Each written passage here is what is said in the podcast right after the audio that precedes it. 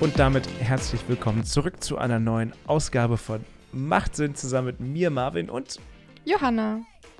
Richtig. Ähm, vielen lieben Dank übrigens an alle. Schon mal richtig beantwortet, die Quizfrage. Yes, ähm, geil. Name richtig gesagt. Juhu. Ähm, erstmal vielen lieben Dank an alle, die bereit sind, unser Machtsinn, uns gefolgt sind ins Machtsinn Schneckenhaus ähm, auf Telegram. Da sind schon, ich weiß gar nicht, 13, 14 Leute mit dabei. Also vielen lieben Dank an der Stelle. Übrigens, falls ihr das, äh, also es ist eine Gruppe, in der wir dann mit euch diskutieren und nach Themenvorschlägen fragen und generell uns austauschen. Ähm, ihr findet den Link natürlich in der Podcast-Beschreibung. Also folgt uns da gerne hin. Äh, nur, ich glaube, Johanna, ich bin mir aber nicht sicher. Immer wenn wir was schreiben, steht da immer nur äh, Macht Sinn Schneckenhaus. Man kann, glaube ich, nicht unterscheiden, wer wer ist, glaube ich. Nee, ich sehe bei dir immer deinen Namen und dein Profilbild. Ja, man sieht es ah. nur bei sich selbst nicht. Man muss dazu sagen, wir sind ah. Telegram-Newbies. Äh, Noobs. Ja. Noobs. ja, total. Ähm, aber das ähm, wird sich, wir, wir, werden alles noch herausfinden, gibt uns ein bisschen Zeit, aber auf jeden Fall haben wir schon mit einigen von euch ein bisschen geschrieben und ähm, über Wahlrecht ab 16 diskutiert, was wir heute dann auch nochmal vielleicht ein bisschen besprechen können. Ja, also genau. feel free to join. Wir freuen uns auf jeden Fall, ein bisschen uns mit euch auszutauschen. Genau, und das bringt uns auch schon so ein klein wenig zu unseren drei Themen. Heute wahrscheinlich eine leicht kürzere Ausgabe als sonst, aber wir haben drei Themen mit Ge äh, im Gepäck. Eines, was mich tatsächlich erst heute ganz persönlich erreicht hat, was mich gerade mega nervt, ähm, und zwar die Corona-Warn-App. Also nicht die Corona-Warn-App per se, aber was damit zusammenhängt. Ähm, das zum einen. Zum anderen natürlich das Wahl äh, Wahlrecht ab 16. Das werden wir noch ein bisschen besprechen, vor allem, weil ich mit Kevin Kühner darüber gesprochen habe. Und als äh, letztes Thema würde ich gerne mit dir noch besprechen, Interviews mit der AfD, weil ich habe jetzt erst eins geführt äh, mit Jan Wenzel schon mit dem jüngsten AfD-Bundestagsabgeordneten. Teil 1 ist auf meinem Kanal online gegangen. Das volle Interview hört ihr dann noch bald hier auf dem, äh, im Podcast. Ähm, ja, das sind so die drei Themen. Das Lass sind uns die mal drei Themen und wir starten mit dem Rant der Woche. Ja, ey, tell me about it macht non-Sinn, ey. Oh, ich konnte ein bisschen kotzen. Ähm, und zwar ist, also heute ist Freitag. Ähm, mein freier Tag, also ich arbeite montags und freitags nicht für die Firma.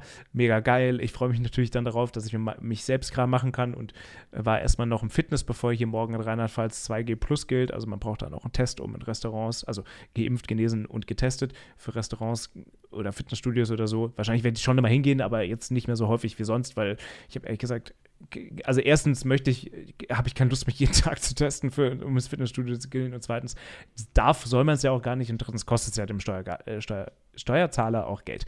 Die drei Punkte. Nichtsdestotrotz, ähm, auf jeden Fall ähm, habe ich mich voll gefreut, freier Tag und so. Und dann komme ich nach Hause und auf einmal ploppt eine Benachrichtigung auf meinem Handy auf. Sie haben eine Nachricht der Corona-Warn-App. Und ich dachte mir Hat so, dein boah, Handy das in ey. der Stimme zu dir gesagt? Ja, ja, genau. absolut in der Stimme tatsächlich. Schön. Ähm, Zumindest habe ich es mir so vorgestellt. Und tatsächlich ähm, habe ich seit eineinhalb, na, das stimmt nicht, seit einem Jahr bestimmt keine Nachricht mehr von der Corona-Warn-App bekommen. und ähm, und äh, dachte mir, das kann ja jetzt eigentlich nur eine Sache sein. Ne? Und ich gucke drauf und was steht drauf? Natürlich, ich kann jetzt nochmal hinschauen, kleinen Moment. Äh, es steht drauf: Increased Risk, Exposures on one day with increased risk. Man muss dazu sagen, dass mein Handy auf Englisch steht. Ich wollte gerade sagen, also bei mir ist die Deutsch, die deutsche also, Corona-Warn-App. also auf jeden Fall ist es rot bei mir und ich habe am 29. November um 2021 ähm, scheinbar eine Risikobegegnung gehabt. Ich wünschte mir, es würde die Uhrzeit noch dabei ja, stehen. Ja, das verstehe ich auch tatsächlich nicht. Weil, weil, weil da könnte man es richtig downpinnen. Ja auf die ja, jeweiligen total. Personen. Total.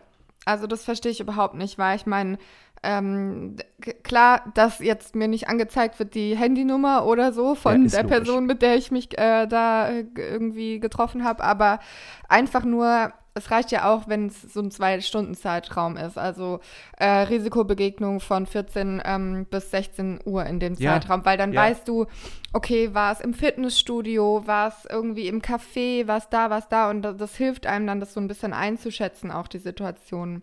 Verstehe ja, ich auch nicht. Finde ich auch total doof. Naja, wie dem auch sei, auf jeden Fall 29. November 2021, das heißt jetzt vor ähm, fünf Tagen. Tatsächlich ist das jetzt, oder vier Tagen, das ist jetzt schon ein bisschen her und ich habe keine Symptome. Ich hatte aber auch tatsächlich vor zwei Tagen meine Boosterimpfung ähm, und äh, tatsächlich hatte ich deswegen Symptome am Tag danach und war gestern genau wie nach der zweiten normalen Impfung auch echt wieder richtig platt.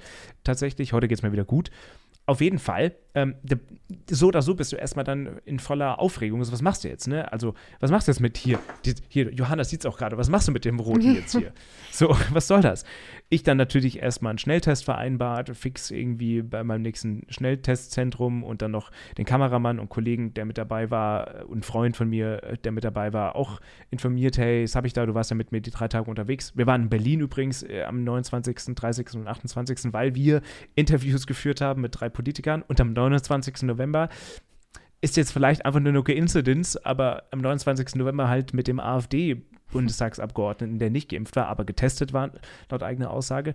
Er war aber auch nicht die einzige Person, die ich natürlich an dem Tag gesehen habe oder die irgendwo nah war, weil man ja im Hotel noch beim Frühstück war oder in einem Café, der, der Kellner, keine Ahnung. Also äh, hat nichts zu heißen, aber es ist irgendwie ironisch, dass mhm. es an dem Tag auch noch war. Ähm, naja, auf jeden Fall habe ich einen Schnelltest äh, vereinbart, gerade eben vor zwei Stunden schnell einen gemacht, war negativ. Ich habe mit dir deswegen auch geschrieben, weil ich dann mir nicht sicher war, kann ich jetzt hier die Uhrzeit, die Uhrzeit einhalten. Du meintest auch, ähm, weil ich, das hatte ich tatsächlich auch gesehen, dass mit dem PCR-Test, dass man in scheinbar manchen Bundesländern einen kostenlosen PCR-Test dann machen kann, weil ich habe mal nachgeschaut, die kosten immer noch, zumindest hier so um die 50 Euro, ja. also halt auch schon Geld. Ähm, da habe ich mich auch informiert. Ähm, nichts gefunden. Dann habe ich erstmal einen Schnelltest gemacht. Dann bin ich nochmal in der Stadt rumgerannt, habe äh, bei Apotheken, die haben irgendwie nur Schnelltests und da kannst du aber auch nichts machen. Mir war es irgendwie auch dann habe ich online nochmal geguckt. Ich habe nichts mit diesem kostenlosen Schnelltest gefunden, weder in dem Gesundheitsamt in Rheinland-Pfalz oder in Mainz, wo wir oder wo ich herkomme. Dann habe ich tatsächlich bei der 116, 117 angerufen. Mhm. Also, falls ihr mal so einen Fall habt, das steht auch immer dabei, äh, wenn ihr rot, ähm, was Rotes bekommt, äh, die allgemeine Medical Emergency Service on Telephone Number, äh, wie es hier so schön auf Englisch steht, ist die 116, 117. Also, falls ihr Symptome habt dazu, oder falls ihr was entwickelt, dann ruft da an, dann könnt ihr euch weiterhelfen. Da habe ich dann noch angerufen. Ähm, die meinte zu mir, ja, es ist schon mal gut, dass Sie angerufen haben. Sie müssen jetzt aber erstmal nichts machen. Wenn Sie Symptome haben, dann müssen Sie beim Hausarzt anrufen und so. Gut, dass Sie schon mal den Schnelltest gemacht haben. Der ist ja jetzt auch negativ. Also mhm. ist jetzt erstmal das hat sie nicht, folgendes hat sie nicht gesagt, aber so, es hörte sich an, so ist erstmal alles im grünen Bereich, sie müssen jetzt erstmal nichts machen. So, das steht aber konträr tatsächlich zum Hausarzt, den ich gerade immer angerufen ja. habe, die nämlich zu ihm meinte, oder die, die am Telefon war, die meinte, ja, sie müssen jetzt einen PCR-Test machen. Wo ich, ja. ja. aber was denn jetzt? Also das, das Gesundheitsamt, das Gesundheitsamt, bei dem ich anrufe, also die Bundesbehörde, sagt mir, nö, ist alles okay, sie haben einen ja. Schnelltest gemacht. Wenn sie Symptome haben, dann klar, ja, PCR-Test. Ähm, aber alles okay. Und der Hausarzt sagt mir, vielleicht war sie aber auch ein bisschen kurz angebunden, muss man sagen, ich weiß es nicht. Ähm, ich war auch, ich habe auch nur gesagt, ja, ich bin dreifach geimpft und ähm, meine App ist jetzt rot. Und dann hat sie sofort mich unterbrochen und dann meinte sie, ja, da können wir jetzt nichts machen. Ähm, also ähm, sie müssen, sie müssen da jetzt einen PCR-Test machen und ich kann Ihnen dies und jenes Testzentrum empfehlen. Also ich konnte mich jetzt auch nicht weiter erklären tatsächlich. Mhm. Aber trotzdem stand das jetzt irgendwie so beides konträr und es nervt mich einfach. Dazu habe ich auch eine Story die äh, relativ in die ähnliche Richtung geht. Ich bin ja so vor zwei, drei Wochen krank gewesen. Und zwar bin ich am, ähm, also ich habe am Freitagabend Symptome bekommen und war am Samstagmorgen, äh, war mir dann klar, da hatte ich sau hohes Fieber und so, dass es mir richtig schlecht geht. Und das sind natürlich auch Corona-Symptome. Natürlich.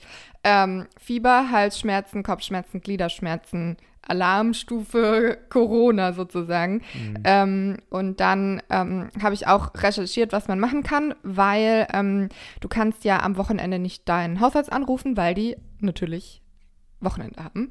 Ähm, ja. Und dann steht auf der offiziellen Seite der Bundesregierung und dem Gesundheitsamt, bitte ruft die, äh, wenn sowas ist, außerhalb der Öffnungszeiten vom Hausarzt, ähm, die 116, 117 anrufen, also diese allgemeine, ähm, wie heißt die, Betriebsarztnummer oder so?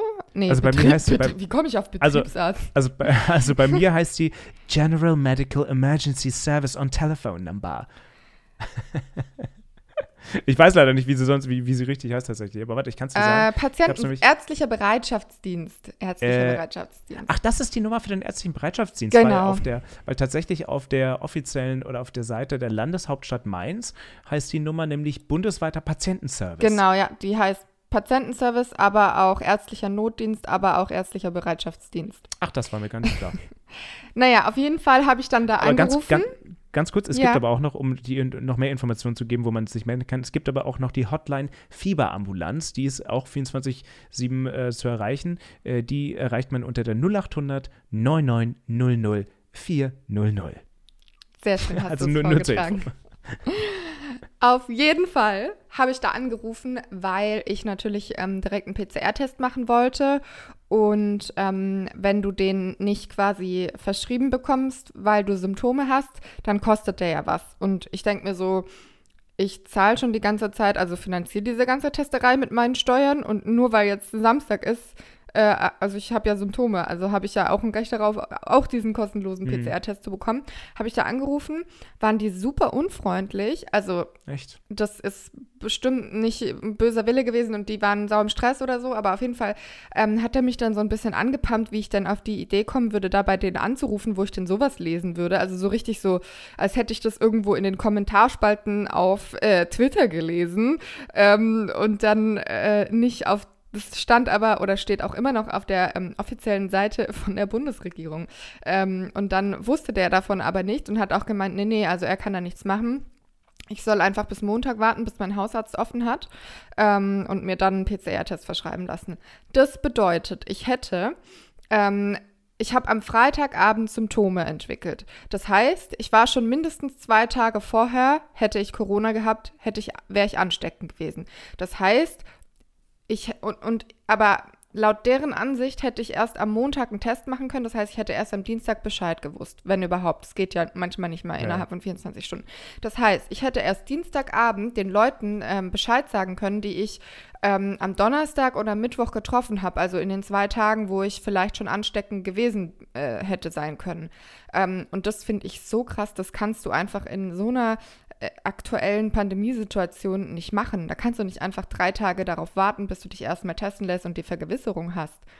Also das ja. fand ich total Außer du zahlst daneben. natürlich die 50 Euro dafür. Ne? Ja, Aber, natürlich ähm, habe ich dann äh, sogar 75 Euro dafür gezahlt, 75? weil ich ja, weil Ach, dass ich, ähm, bekommst, das dass ich das Ergebnis schneller bekomme, weil mhm. natürlich ist es auch total doof, weil ähm, ich nicht alleine wohne und für die andere Person ist es ja dann auch eine total dumme Situation, das nicht zu wissen. Ja, ja. War dann negativ, also alles in Ordnung. Ähm, aber ich fand es trotzdem total doof, ähm, dass das einfach so eine schlechte Kommunikation ist. Auf der einen Seite, ne, dass die, ähm, das steht auf der offiziellen Seite der Bundesregierung, aber in dem Bundesland, in dem ich wohne, wird es komplett anders gehandhabt. Und in dem Bundesland, in dem ich wohne, gibt es keine Regelung oder keine Lösung für Menschen, die am Wochenende äh, Symptome entwickeln, was halt nun mal einfach zwei Tage sind und die zwei Tage sind wichtig, wenn es um Corona geht. Plus, finde ich es total unfair, dass ich jetzt quasi, ähm, also das Geld, also ich habe das Geld ich kann, und mir war es auch wichtig, dass ich das dann zahle sozusagen, aber irgendwie finde ich das halt einfach dumm, weil sozusagen ich möchte ja anderen Leuten, die, ähm, also ich möchte die Infektionskette so schnell wie möglich stoppen und anderen Leuten Bescheid sagen und das geht aber nicht, weil ich dann quasi das nur äh, machen kann, wenn ich das Geld habe. Das finde ich, also das ist ein falsches Signal. Und was mich auch total daran stört, ist, dass es jetzt so viel von meinem Eigenengagement abhängt. Also ich meine, mir ist das total wichtig und ich ähm, verstehe die Zusammenhänge und also äh, für mich ist es einfach wichtig und deshalb habe ich quasi in sauren Apfel, Apfel gebissen und das gezahlt. Aber andere Leute, die vielleicht sagen, ja, ähm, gut, jetzt sind auch schon drei Tage verstrichen, meine Symptome sind weniger, dann ich, mache ich mir jetzt nicht mehr den Stress und gehe zum Arzt und lass mich testen oder so. So Leute gibt es bestimmt auch. Und das sind dann die Infektionsketten, die halt nicht erkannt werden und weshalb sich dann immer weiter verbreitet. Das ist so schlecht gemacht und deine Erfahrung ist jetzt ja wieder ähnlich, dass es einfach dieses diese Diskrepanz gibt zwischen, ähm, was irgendwo steht und was dann das Bundesland macht und was dann die Stadt macht und was dann der Arzt macht. Also es ist halt überhaupt nicht einheitlich und das erleben wir ja schon die ganze Zeit in der Pandemie und das ist echt frustrierend. Naja gut, lass uns mal über das nächste Thema sprechen und zwar Wahlalter senken auf 16 Jahren. Wir haben darüber in der letzten Ausgabe schon gesprochen, aber einige von euch in unserem Macht den Schneckenhaus ähm, haben sich gewünscht, da nochmal darüber, darüber zu reden. Tatsächlich, glaube ich, haben wir das letzte Woche schon in Anführungszeichen relativ erschöpfend getan, mhm. Aber, und wir haben ja auch gesagt, dass die, die Ampelkoalition da eigentlich auf die Hilfe der anderen Parteien angewiesen ist. Und ich habe ja am Dienstag, also ich bin, oh übrigens, ich, ich, ich frage mich gerade, ob Kevin Kühnert auch schon jetzt rot angezeigt bekommt auf seiner App. Weil ein Tag, nachdem wir bei ihm waren, also es war, ist ja jetzt ein Tag, nachdem ich diese scheinbar Risikobegegnung hatte. Naja, wie dem auch sei. Auf jeden Fall ähm, habe ich mit ihm auch gesprochen und ähm, ich habe auch mit ihm über das Wahlalter 16 auf 16 Jahre senken gesprochen. Mhm. Und er meinte auch zu mir ganz klar, ja, wir sind da auf die Hilfe der Union angewiesen. Mhm. So, äh, die müssen da Überzeugungsarbeit leisten, die müssen das machen. Nee, stopp, stopp, stopp, wir müssen noch mal weiter vorne ansetzen. Also, die haben das jetzt in ihr Koalitionsding geschrieben. Ja. Ko Koala-Vertrag. In den Koala-Vertrag. Ähm, und äh, die wollen das jetzt ändern so. Und jetzt äh, gehen die, äh, keine Ahnung, fangen die nächste Woche an zu regieren, richtig? Und dann sagen die, so, jetzt äh, hier Wahlalter absetzen, los geht's. Was passiert dann? Naja, dann müsste erstmal das Gesetz irgendwie ausgearbeitet werden, wie man das Grundgesetz irgendwie abändern möchte und, und, und. Und wenn sie das dann erstmal haben und wenn es dann verschiedene Lesungen gab im Bundestag, wo das dann mhm. irgendwie besprochen wird und so, dann, äh, dann haben sie das und dann irgendwann kommt es zur Abstimmung. Und da brauchen sie eben für eine Grundgesetzänderung, was dafür ja vonnöten wäre, eine Zweidrittelmehrheit. Aber wie wir letzte Woche oder beim letzten Mal schon besprochen haben, die Ampel hat keine Zweidrittelmehrheit. Und das ist dann ja die Abstimmung im Bundestag. Genau, das ist die Abstimmung und im Bundestag. Ist das eine Abstimmung, ähm, wo man sich an seine Fraktion, also muss man dann quasi sagt die komplette AfD und die komplette Union ähm, ja oder nein? Oder ist das fraktionsunabhängig, sodass jeder Abgeordnete und jede Abgeordnete sagen kann ja oder nein? Naja, grundsätzlich gibt es ja eigentlich nie einen Fraktionszwang. Ne? Also eigentlich kann man immer also abstimmen, wie man möchte. Äh, aber faktisch ist es halt dann doch mal auch nicht so. Ähm, mhm. Also du kannst da abstimmen, wie du möchtest, aber das, das, gilt für jedes Gesetz. Aber ich glaube, bei solchen Sachen oder zum Beispiel jetzt auch beim Infektionsschutzgesetz, ähm, äh, sorry, bei, bei der, beim, beim Impf, Impfpflicht? Ähm, Impfpflicht, da hat der Scholz auch nochmal gesagt, da soll jeder so abstimmen, wie er möchte. So mhm. eigentlich ist das aber für jedes, jede Abstimmung gegeben. Äh, aber gut. Aber ähm, also jeder kann so abstimmen, wie er will. Deswegen kann auch die Union äh, uneinstimmig stimmen, sozusagen. Mhm. Aber die Frage ist, machen die das dann in der Theorie, äh, in der Praxis? Ja, der, ja, genau, das ist die Frage. Aber ich glaube tatsächlich schon auch, ich, ich meine, wir hatten dafür Beispiele in der Vergangenheit, mhm. beispielsweise mit der gleichgeschlechtlichen Ehe. Da gab es auch total viele Unions, nicht total viele, es gab einige Unionspolitiker, die haben dafür gestimmt. Also mhm. Ursula von der Leyen ist mir im Kopf geblieben, ich glaube Peter Altmaier auch, wenn ich mich jetzt nicht ganz täusche. Da war die Union auch, ich glaube, Pi mal Daumen, zwei Drittel haben dagegen gestimmt und ein Drittel hat dafür gestimmt innerhalb mhm. der Union. Das gibt's schon. Also das ist jetzt nicht okay. total total ausgeschlossen. Gut. Ähm, und ja, was meintest du jetzt mit der AfD? Also wenn die dann für Ja stimmen? Ja, stellen wir uns mal vor, stellen wir uns mal die vor, die Ampel stimmt komplett mit dafür und äh, mhm. die Linke, weil sie, ja, die Linke aus der Erfahrung raus würde es wahrscheinlich auch machen, aber dann hätten sie wahrscheinlich immer noch keine Zweidrittelmehrheit und jetzt nur mal theoretisch angenommen, die Union würde geschlossen dagegen stimmen, mhm. dann gibt es eigentlich nur noch die Stimme der AfD und SSW. SSW ist ja diese Partei aus dem hohen Norden mit einem mhm. Sitz im mhm. Parlament. Schließen wir die mal aus. Ähm, oder achten wir sie mal vielleicht mit einem Sitz ist nicht als ganz so wichtig im Zweifelsfall, vielleicht im Zweifelsfall schon. Ähm, aber äh, angenommen, die Union stimmt dagegen und die AfD sagt sich, ach komm, wir drücken der Ampel jetzt mal eine rein und wir stimmen alle dafür, für das Wahlalter mit 16. Und in dem Fall sagt Kevin Kühnert, dass sie, weil das Gesetz hätten sie ja nur mit Hilfe der AfD durchgedrückt. Mhm. Und in dem Fall würde Kevin Kühner sagen, nö, das machen wir nicht. Dann machen wir es nicht. Mhm. Und ähm, das finde ich irgendwie ganz spannend. Und er meinte das auch allgemein bezogen auf andere Gesetze auch. Also nur mit Hilfe der AfD konnte man, hätte man diese Zweidrittelmehrheit erreichen können. Und aus Sicht von Kevin Kühnert und der SPD würde man dann das trotzdem nicht machen wollen. Tatsächlich.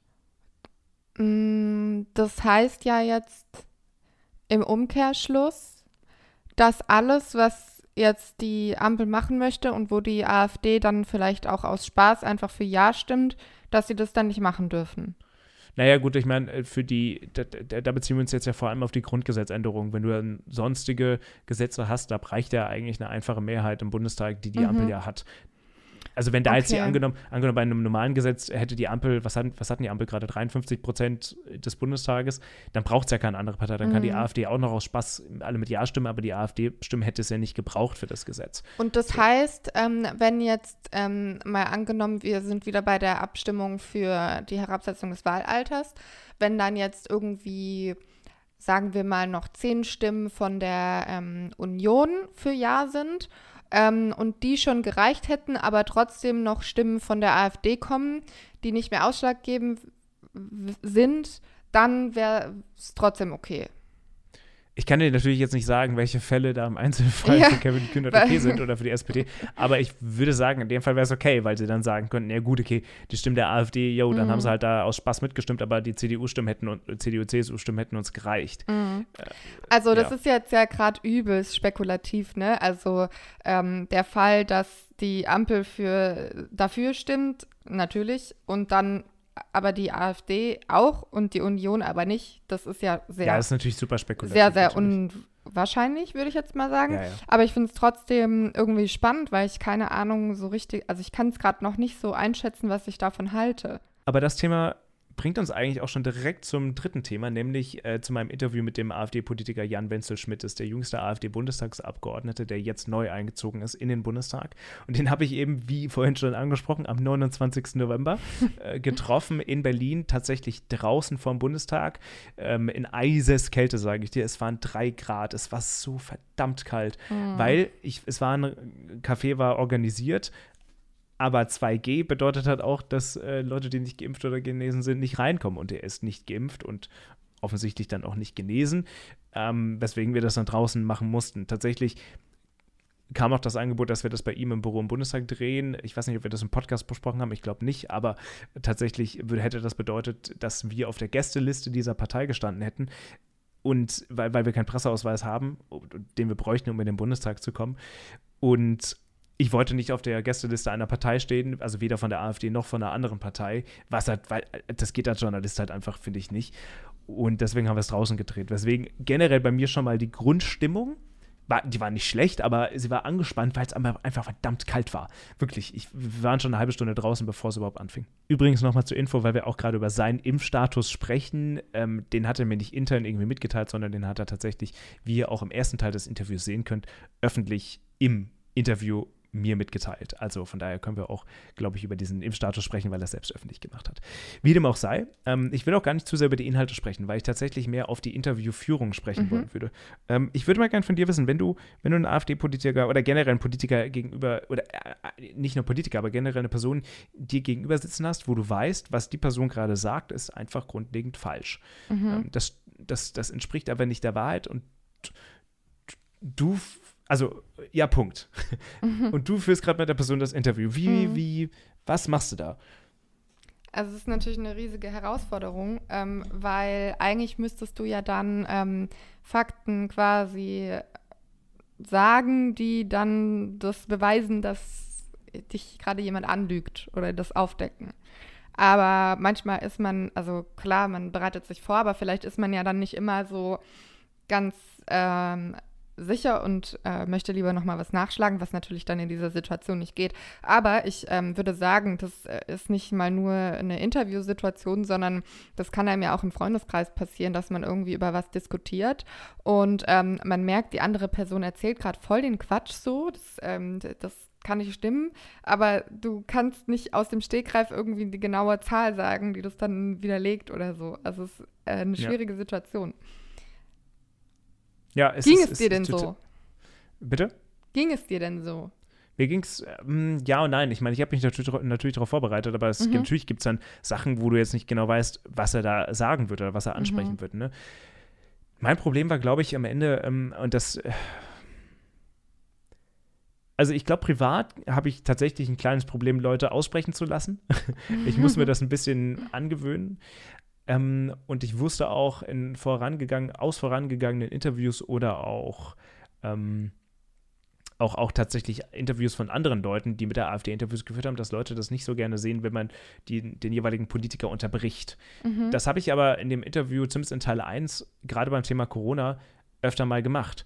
Mhm.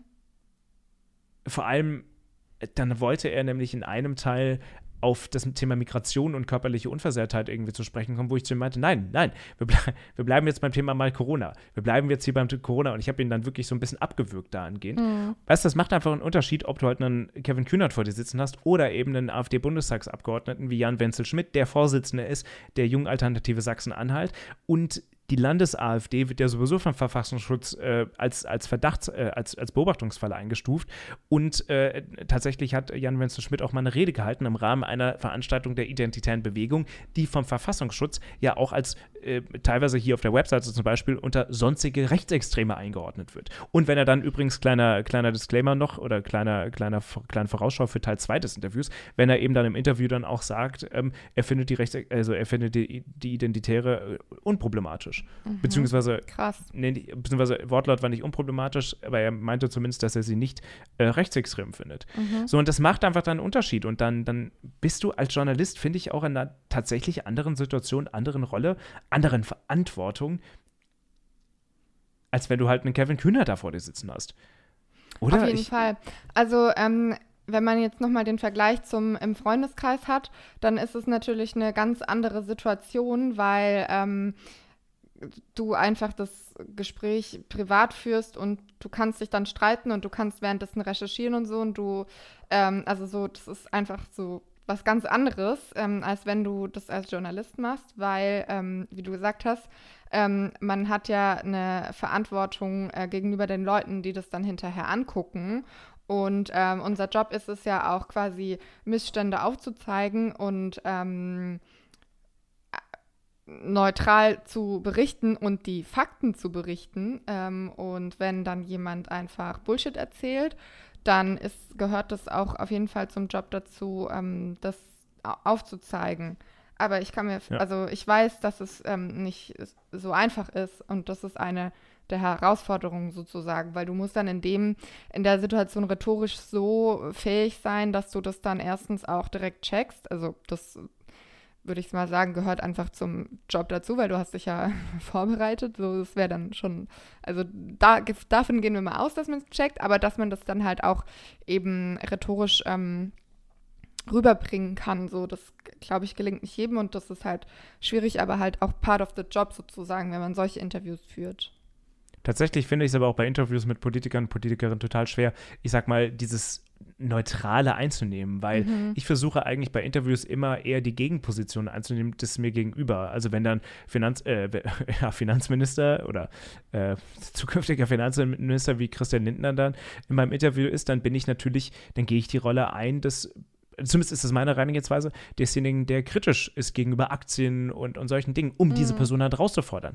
Weißt du, wenn mir dann Sarah Wagenknecht gegenübersteht, ähm, dann versuche ich ihre Gegenposition einzunehmen, sodass man halt sich dann auch ein bisschen, dass man ein bisschen polarisiert und ein bisschen die mhm. Unterschiede raushören kann und die andere Person herausfordert.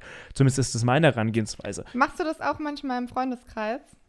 Oder unter Freunden? Nee, nee, tatsächlich unter Freunden nicht. Mir passiert es manchmal, dass ich dann so ähm, ich weiß gar nicht warum, aber weil ich vielleicht gerne diskutiere oder wobei ich das, also ich weiß nicht, woran das liegt, aber manchmal ist es mir dann so ein inneres Bedürfnis, dass ich dann, wenn ich auch objektiv zu was, also neutral zu was gegenüberstehe, dass ich dann trotzdem die andere Meinung einnehmen will von dem, was die andere Person mir sagt, einfach weil ich denke, aber über die Meinung müssen wir jetzt auch kurz reden. Also Außer Aber du hast halt, recht, ja. Also, natu äh, hm. also natürlich jetzt Sachen, wo ich neutral bin, ne? Da geht es jetzt nicht darum, dass jemand, dass ich dann äh, irgendwelche plötzlich, keine Ahnung, äh, extremen Positionen vertrete, nur damit man darüber mal gesprochen hat. Darum geht es nicht. Aber wenn ja, ich jetzt so quasi selbst nicht so eine starke Meinung habe, dass ich jetzt das Gefühl hätte, ich muss mich jetzt, ähm, äh, muss darüber diskutieren, aber ich merke, der andere ähm, hat halt tendenziell so diese eine Meinung und sieht so das andere gar nicht, dann äh, habe ich, fühle ich mich sofort herausgefordert herausgefordert und habe dann manchmal das Gefühl, ich muss jetzt das andere aber auch mal noch ein bisschen verteidigen, damit das einfach so ein bisschen auch ja. ausgewogen ist, was total dumm ist. Also ich weiß ja, nicht, ob es total dumm ist. Aber ich weiß nicht, ob es Nö, dumm ist das nicht. Von, ob das so eine Berufskrankheit ist oder ob das einfach keine, ich weiß nicht, woran das liegt, aber auf jeden Fall habe ich das schon ein paar Mal an mir beobachtet und fand es dann irgendwie witzig.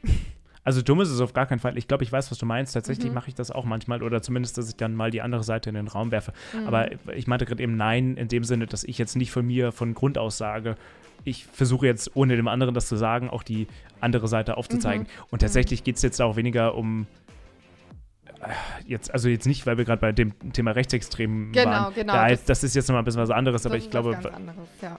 Genau, aber ja. Ich glaube, ich glaube, alle wissen, was wir meinen. Ja.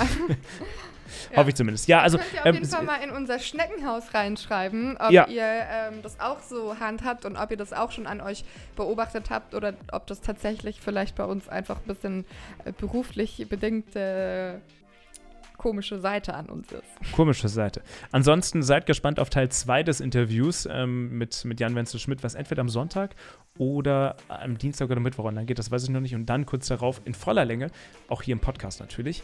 Ähm, uh. Hört ihr dann. Ja, also sowohl mit Kevin Kühnert als auch mit Jan Wenzel Schmidt und Timon Ginos, der grüne Jugendvorsitzende. ich bin auf jeden Fall gespannt auf alle Interviews. Ja, hörst, ja, und, hörst du an. Ähm, hoffe, dass ihr Haust sie auch rein. alle anhören werdet. Unbedingt, unbedingt. Ja, an der Stelle danke euch fürs Zuhören. Kommt alle ins Schneckenhaus. Der Link ist natürlich in der Podcast-Beschreibung. Und ich würde sagen, wir hören uns dann nächste Woche wieder. Vielleicht ein bisschen früher als sonst, das weiß ich noch nicht, weil ich ab nächste Woche im Urlaub bin. Da müssen wir uns auch noch unterhalten, Johanna. Aber äh, wie wir das dann machen über Weihnachten, aber dann nächste Woche mehr. nächste Woche mehr. Euch ein schönes zweites Adventswochenende. Und Stimmt. bleibt gesund. Gesund. Ciao. Tschüss. Bis nächste Woche. Macht Sinn. um Gottes Willen.